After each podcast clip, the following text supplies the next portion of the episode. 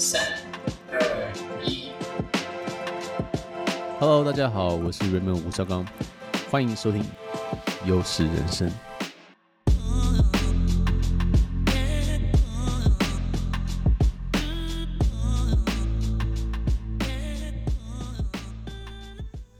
Hello，大家好，我是 Raymond 吴绍刚，欢迎收听优势人生，这是我们的第三十集。Yeah, I'm back. It's been a long time, a long, long time. I know. 为什么这么久都没有更新呢？我觉得其实要来讲一下，就是在过去的三年啊，就是从疫情开始之后呢，其实都非常忙碌哦。就是呃做的 Formal Dog，然后呃写这个电子报，然后玩 NFT，玩币，然后每一天有点没日没夜的在那边冲了啊，杀进杀出。啊，导致整个人我觉得有点身心疲劳，就是有点 burn out。所以到二零二零二二年的后期，其实对于工作的动力就其实非常非常的低啊。所以也因此呢，就没有很有动力去更新，有时候也不知道要说些什么啊。所以就觉得说，那不然算了啊。但是我现在觉得，呃，经过这差不多有六七个月的这个充电，我觉得我已经回血了，而且我学到了很多新的东西。然后有时候很多新的想法，想跟大家来分享一下。那我们就来简单聊一下，呃，我过去的六七个月，呃，做了些什么事情啊？所以其实我在这过去三年，因为呃新冠封城，然后不能出国，然后做了 Formal Dog，然后玩了这些 Crypto，每天搞到很晚，其实身体状状态呢都蛮不好的，就是没有到就是生病或怎么样的，可是就是。身体的状态、精神状态，然后还有体重跟体脂肪啊，都上升了不少。当然，我不是一个，就是我一直都蛮瘦的。可是，呃，就像，但是我在过去几年啊，我觉得体脂肪比例增加的蛮多，好像最多的时候吧，在二零二二年的五月还是四月左右，有来到二十一趴，二十一趴左右啊。那对我来讲是生涯新高，所以后来我。去年夏天，我也做了这个雷射手术之后呢，我就想说啊，我要来把我的这个 fitness 跟我的健康来把它调回来，所以我就去量了一下啊，去用 InBody 量了一下，发现自己呢，呃，稍微胖了几公斤，然后呢，体脂肪到了二十一趴，我觉得不太能接受，所以我就开始呃很用心的在运动，然后开始练了巴西柔术，然后练得非常非常认真。那到现在呢，我觉得我的状态是可能说有史以来最好的状态。啊，包括我最近呢，呃，我跟我老婆都在家里，她都做了非非常健康的这个餐啊、给我吃，非常朴素，可是高蛋白啊、低热量的这个餐，所以我现在状态非常好。在过去的几个月呢，呃，我体重掉了差不多六公斤，然后体脂肪掉了差不多百分之七，然后整个人感觉呢是很好的，因为也没有在。一直熬夜去去抢 NFT 啊，所以生活状态我觉得是走上轨道，然后精神状态呢也也是非常不错。那在去年九月的时候呢，我一个呃常年的好友啊叫 Nicky，他也找了我呃做了一个新的项目，叫做 Match Nova。那 Match Nova 呢是一个呃手游，它是一个基于区块链技术的一个手游。然后是三消的，就是我不知道大家有没有玩过 Candy Crush，就是说你用那个有一个有一个很多很多不同颜色的方块啊，跟那个宝石啊，然后你要连成三个消在一起，然后呢你就可以得分。然后这个是跟对手互打的哦，所以如果你打赢对方的话，你可能得到一些代币奖励哦。那这东西如果大家有兴趣的话，我可以在后续的这个集数啊再跟大家介绍啊。但是今天的主题啊不在这里。那我接的这个工。呃，这个这个工作呢是做这个项目的 CMO，就是呃主要的这个行销执行长，然后帮助这个团队做行销啊，让更多人去认识它。所以像这个产品呢，就会推向全世界。那台湾目前已经有很多用户，然后像是东协的一些国家，越南、印印尼啊，还有日本，都会慢慢开始去推广。我个人觉得是一个蛮好玩，然后蛮容易上瘾的一个小手游啊，就是很娱乐的一个东西了。有时候玩到是蛮气的，但是我觉得就是就是好玩的那种生气哦，不是真的生气了。Yeah，so it's a pretty fun project。对我来讲是蛮有挑战的，所以我也学到了，中间也学到了很多，所以我觉得这是一个蛮好的机会。然后也因为这个疫情的关，疫情结束慢慢结束这个关系，我开始呃做了很多旅游哦。就是大家知道，我在这个全球疫情之前，其实是一个很爱旅游的人。然后关了三年了，好不容易今年开始做了很多旅游啊，去了日本，去泰国，还有越南。嗯，明天就要去冰岛，所以选在这个时候开始做 podcast 也是也是蛮特别的哈。因为接下来就有三个礼拜会在啊、冰岛跟英国。那在其他方面，我想要今天呃更想聊的事情啊，就是说对于这个二零二零年开始投资之后啊，尤其是二一年进入到币圈之后，然后二二年的这个崩盘之后呢，啊，很多人呢，包括我自己也是啊，有很多很多的损失，也输了不少钱，然后所以其实，在二零二二年的时候，呃，心情不是太好，就是中间后半段的时候心情不是太好，因为。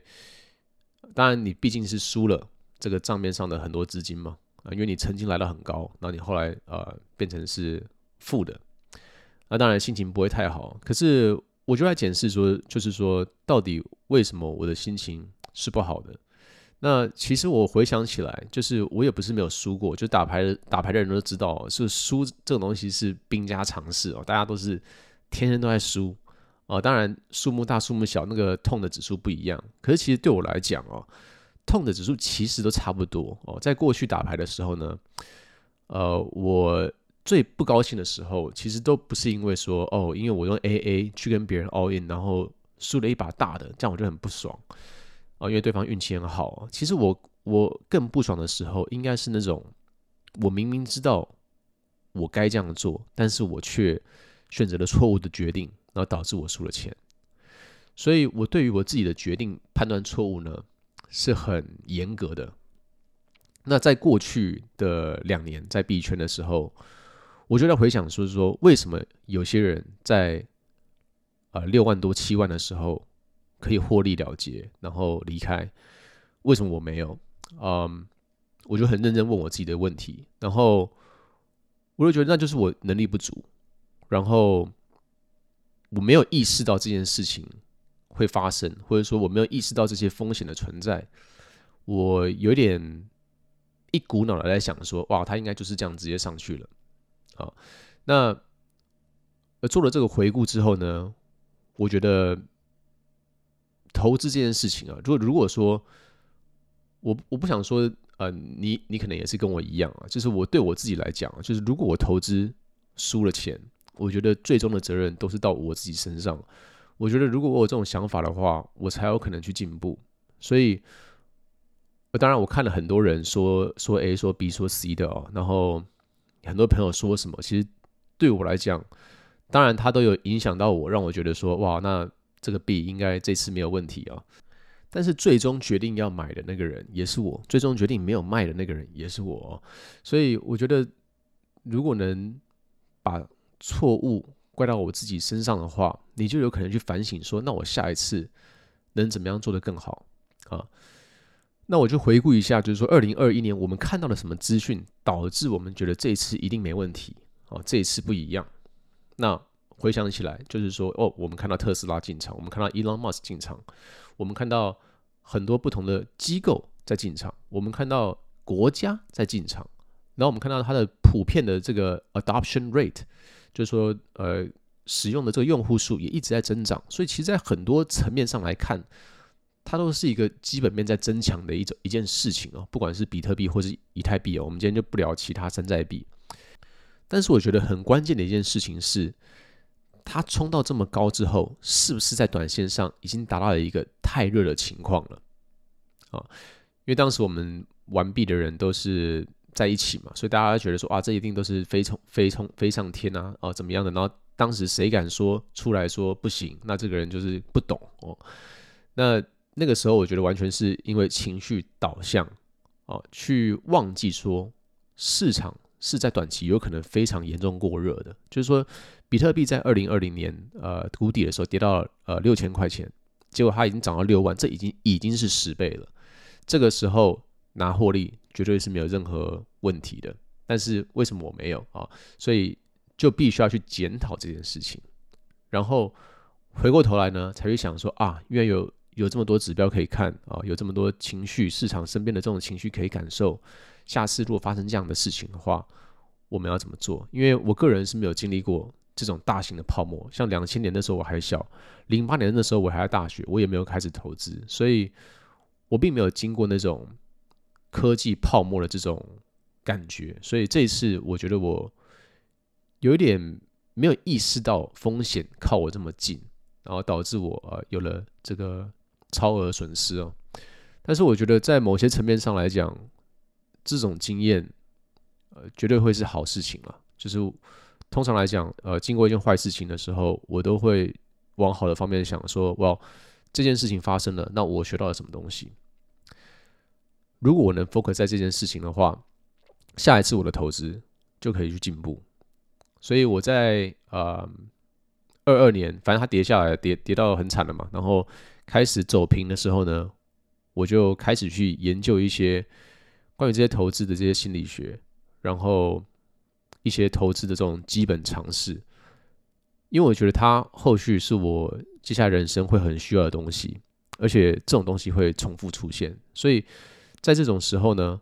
不管你是有没有要买回来，还是要卖掉，我觉得如果你说哦，它跌了我很我很多，然后我输的很不爽，所以我就卖掉，然后我就再也不搞投资了，那其实这是蛮可惜的，因为投资这种东西是真的可以改变身家的。那如果你是说啊，我我输了很多，但是我来检讨一下我做错什么事情，然后这段这段期间，直到下一波牛市或是 whatever，我我就算你不完毕的话，你下一次投资什么东西的时候，道理也是一样的。所以在这过去的几个月呢，我就很 focus 在每一日的学习跟每一日的增长。所以如果你也能这样子的话，我觉得不管以后投资什么，都会有更好的这个结果。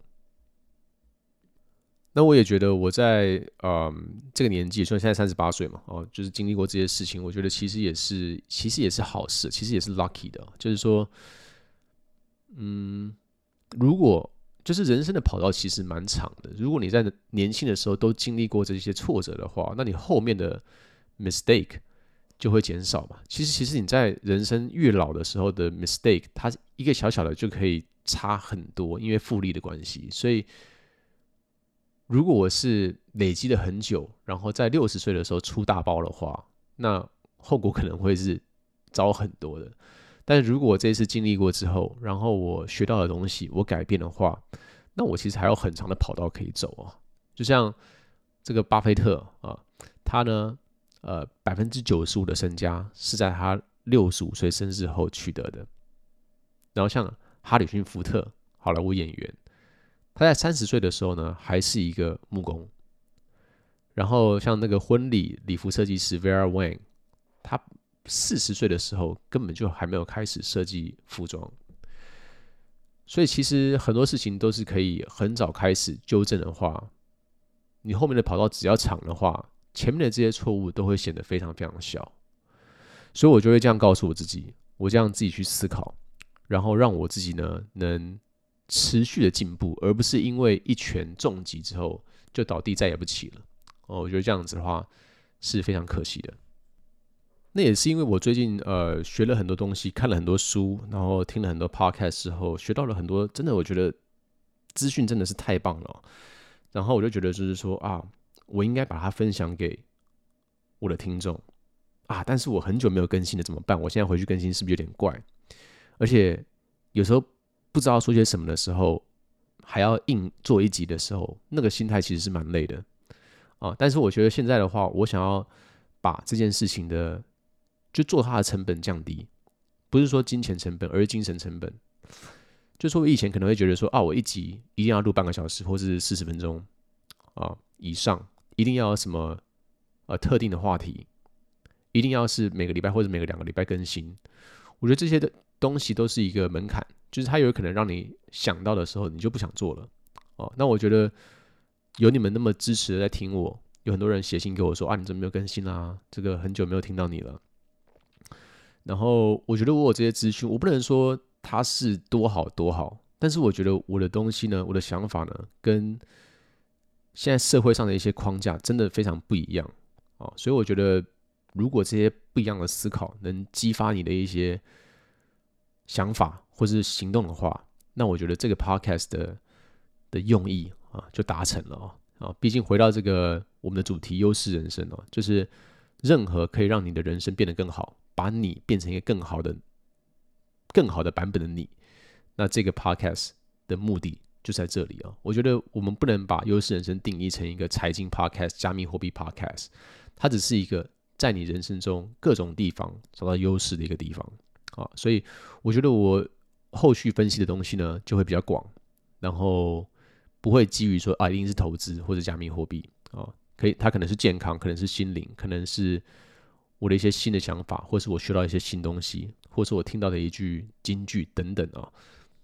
然后我也不会局限说哦，那一个 podcast 要几分钟才是最优化的哦，就是因为网络上有这种很多这种数据可以看的，因为我之前就会看这些东西，然后说哦，那一定要半个小时哦，这样子读者才会怎么样，呃，听众才会怎么样。You know what? Fuck it. 就是我现在，就是我又有好东西要分享，那我就是讲。如果他十五分钟、十分钟讲完的话，那就是这样子。那如果说我两个礼拜都没有什么灵感的话，那我就不会更新。所以我会把这件事情，呃，让我这边做的很轻松。这样子的话，你们听起来也会很轻松。这样子的话呢，我就更有机会去持续更新这个这个 podcast，然后让它长久呢。成为一个一直都存在的的东西，所以这一次呢，我一定要加油啊，把它定期的更新出去。那如果你喜欢这个 podcast 的话呢，请你到 Apple Podcast 的地方留言评论，跟告诉我你的一些想法。那些东西我看到的时候，会是非常好让我继续更新的动力。So once again，对于这么久没有更新，跟大家说声不好意思。但是这次呢，我回来了，而且 better than before。好的，那今天的 podcast 就到这里为止啊！这里是优势人生，我是吴绍刚，Until next time, signing out.